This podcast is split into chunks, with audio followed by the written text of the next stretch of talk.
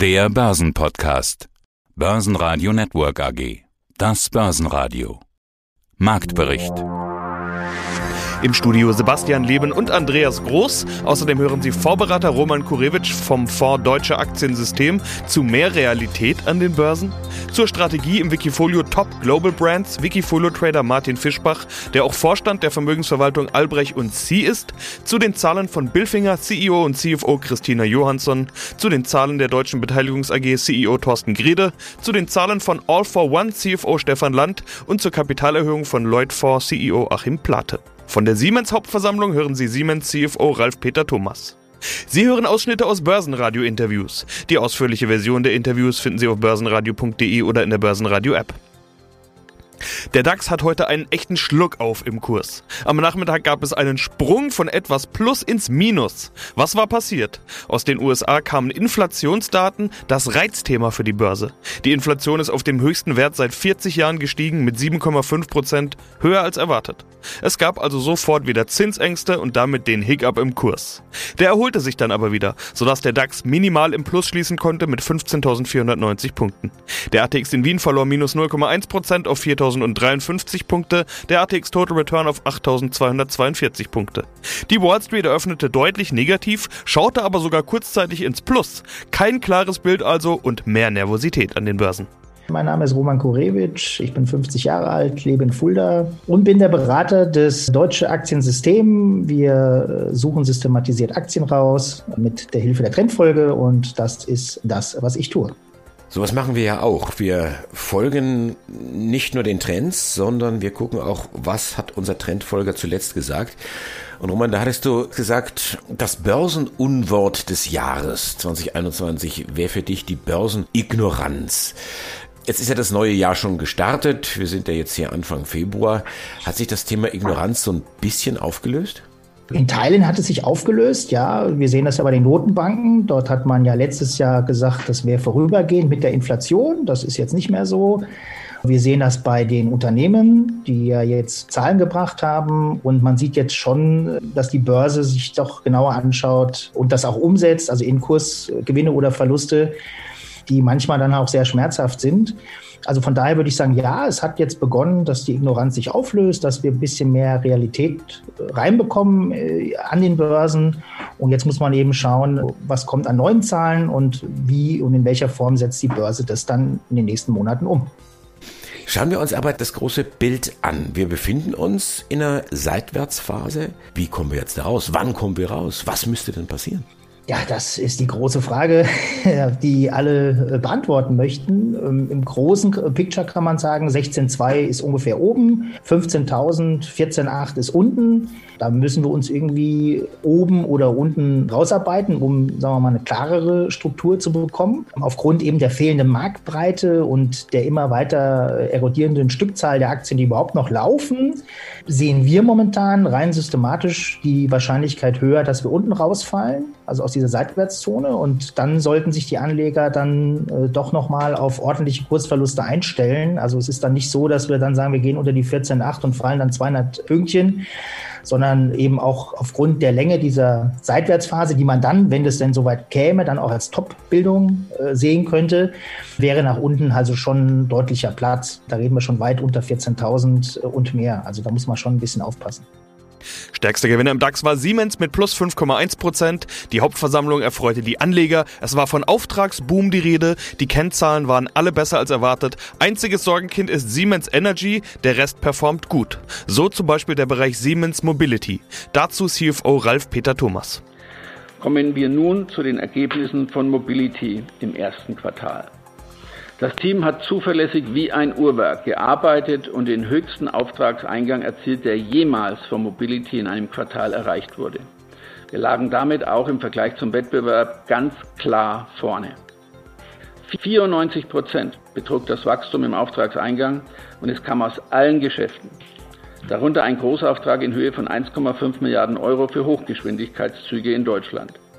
Der Auftragsbestand bewegte sich per 31. Dezember auf dem Rekordniveau von 39 Milliarden Euro bei gleichzeitig konstant guter Margenqualität.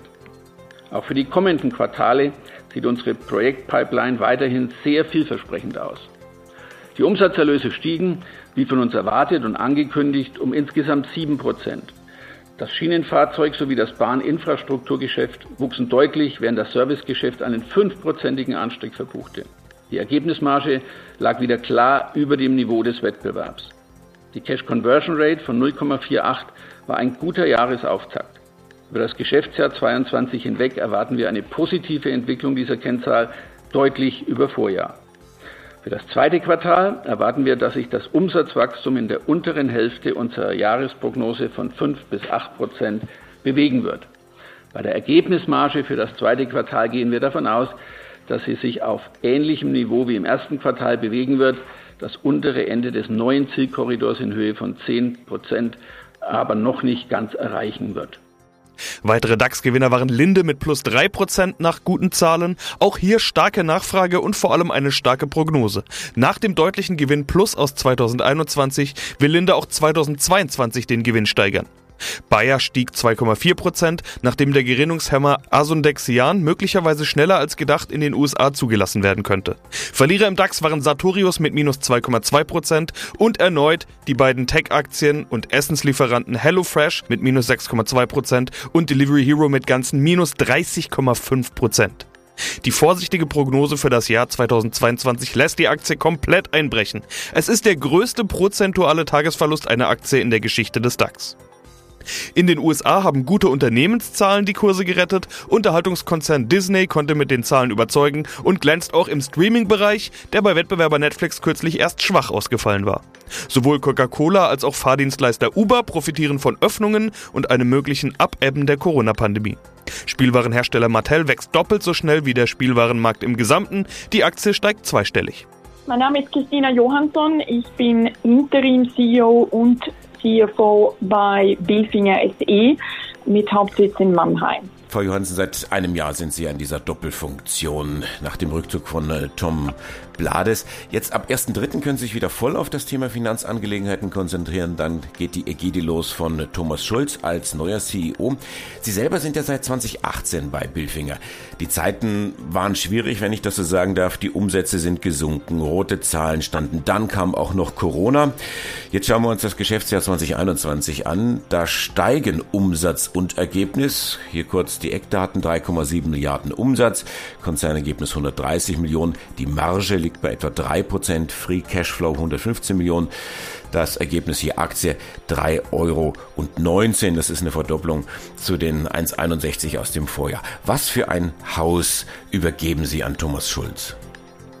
Ich übergebe ein Haus, das große Fortschritte gemacht hat. Wie Sie erwähnt haben, bin ich jetzt als CFO seit Ende 2018 bei Bilfinger wir haben in den letzten Jahren große positive Schritte vorwärts gemacht. Natürlich das Jahr 2020 Covid-bedingt ein Übergangsjahr, wo wir in vor allem Quartal 2 und 3 Volumen verloren haben, Topline, aber auch sehr stark wieder zurückgekommen sind. Bilfinger heute ist ja vor allem ein europäischer Konzern. Europa hat sich für uns nach der ersten, zweiten Welle von Covid sehr, sehr schnell erholt. Das freut uns jetzt auch sehr, dass wir in 2021 eine große Ramp-up erreicht haben und schauen jetzt auch in der Zukunft sehr positiv. Sie zahlen zusätzlich zur Dividende von einem Euro, so zumindest der Plan, auch eine Sonderdividende von 3,75. Das war auch schon so kommuniziert worden. Sie schütten also 190 Millionen Euro aus. Ich finde, das ist sehr viel Geld für ein Unternehmen, das gerade erst vorsichtig aus einer Krise kommt. Ich glaube, man muss das sehen als eine ausgewogene Entscheidung. Wir haben ja unsere Anteile an Apleona veräußert und haben dadurch 458 Millionen Euro bekommen.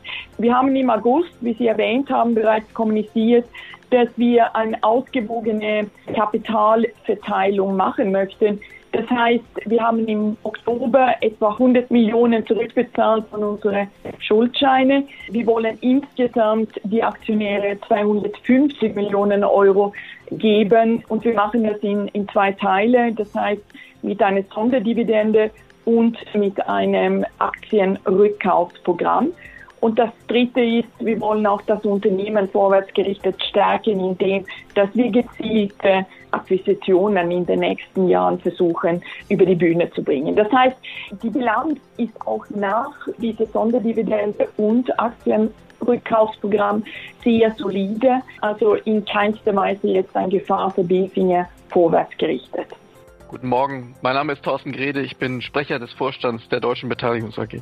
Wir hatten uns ja zuletzt Anfang Dezember über ihre Jahreszahlen unterhalten und da hatten sie schon gesagt, dass das vergangene Jahr als Rekordjahr ein Ausnahmejahr war und sich das neue Geschäftsjahr normalisieren wird. Jetzt sprechen wir über Q1 und sehen 8,2 Millionen Euro Verlust, minus 8,2 Millionen Euro also. Im Vorjahr waren es noch 24,9 Millionen Euro Gewinn.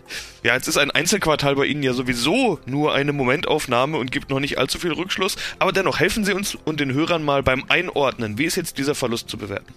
Im Grunde haben Sie in Ihrer Frage die Antwort auch schon mitgeliefert. Zum einen sind einzelne Quartale bei uns kein Gradmesser für die, für die wirtschaftliche Entwicklung, da wir ja jeweils zum Quartalstichtag unser Portfolio bewerten und dieses, die Bewertung hängt da am Bewertungsniveau des Kapitalmarktes. In dem ersten Quartal unseres Geschäftsjahres, was ja das vierte Kalenderquartal ist, stellen wir bei der Bewertung der Portfoliounternehmen die Bewertung um auf das dann folgende Kalenderjahr, in diesem Quartal eben auf das Jahr 2022.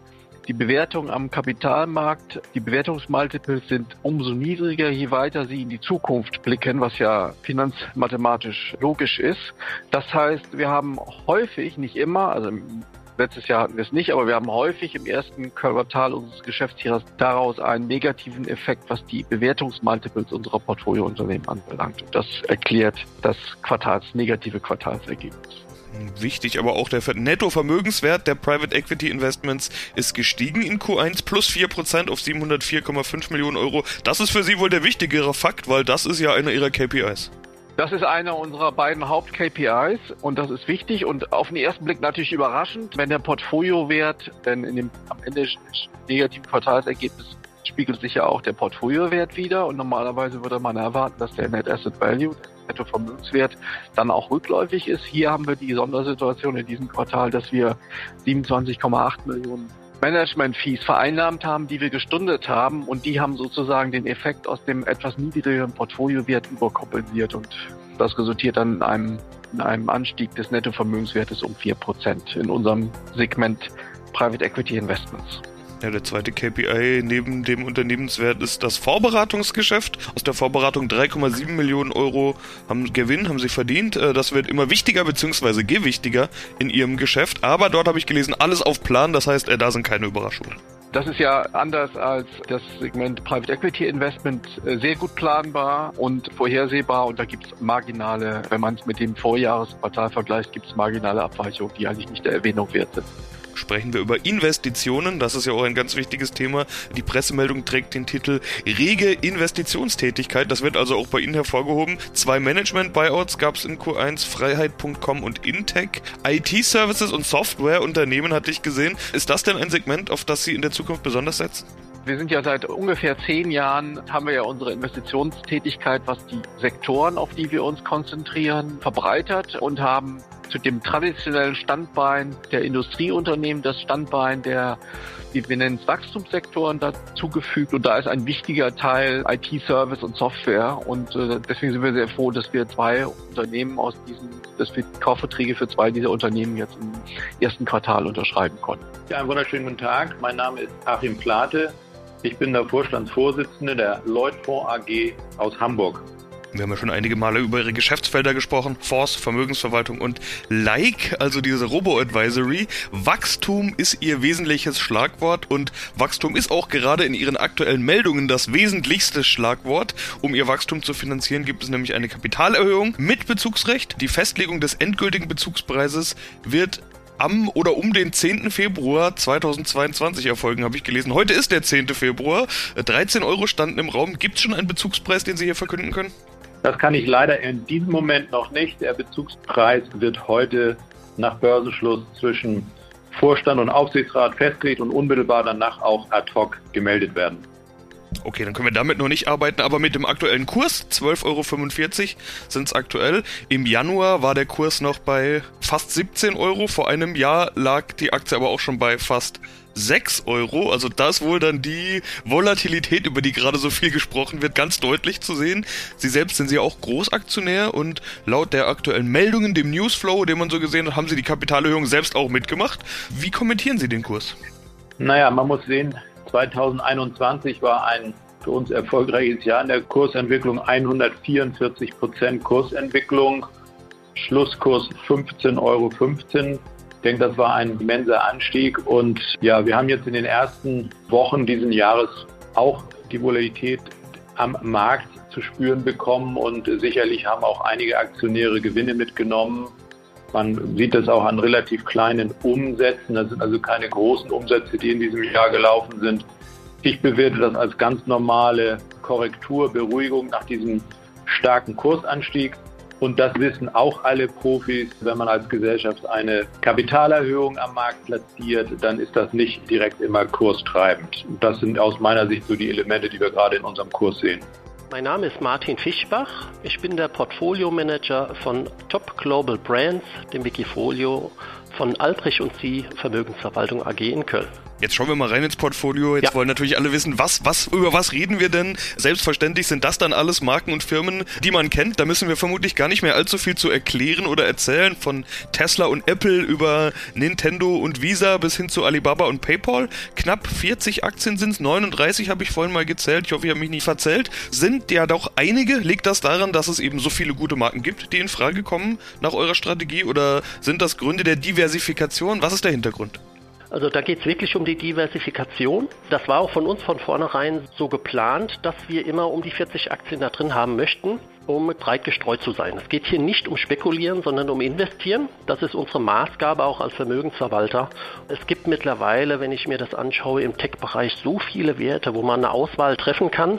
Aber bei uns ist es im Prinzip in erster Linie die Diversifikation und dann auch die Streuung auf einzelne Branchen, sage ich mal, ob man jetzt die Technologie mit reinnimmt, Konsum oder wie auch immer, na, dass da eine, überhaupt eine Streuung möglich ist. Jetzt hatte ich vorhin gesagt, tech-lastig. Du hast gesagt, ja, ihr versucht schon zu diversifizieren. Was zweites kann man schon erkennen, nämlich USA-lastig. Klar, hier und da ist mal der ein oder andere Franzose dabei, LWMH, also LVMH, diese oh. Luxusmarke, Deutsche wie Puma oder Porsche, Japaner wie Nintendo, Chinesen wie Alibaba oder ein paar mehr. Aber der größte Teil ist doch USA. Also wie gut kann man mit so einer Strategie auf die größten Marken zu setzen, die ja gängigerweise aus den USA kommen, wie gut kann man da überhaupt diversifizieren? Also die Diversifikation, die ist wirklich ähm, hervorragend, weil gerade die großen Marken ja auch international tätig sind. Das heißt, die sind wirklich nicht nur auf die USA ausgelegt, sondern die haben ihren Hauptsitz da. Aber eine Marke wie Apple, sage ich jetzt mal zum Beispiel, die sind ja weltweit unterwegs.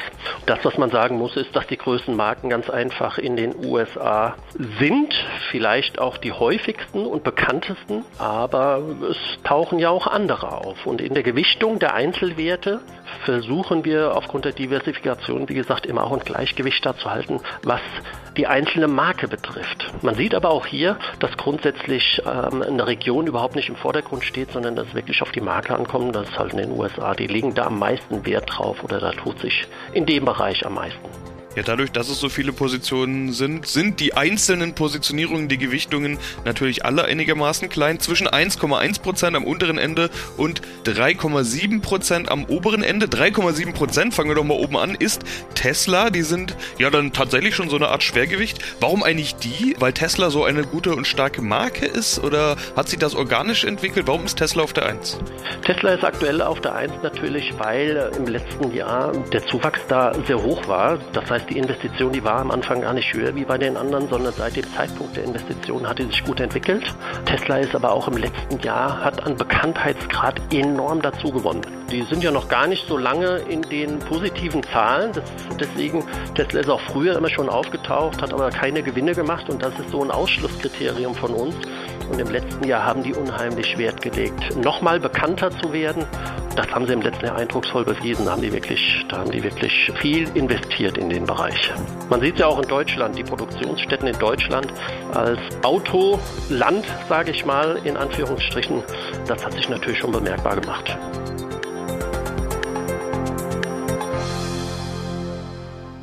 Basen Radio Network AG Marktbericht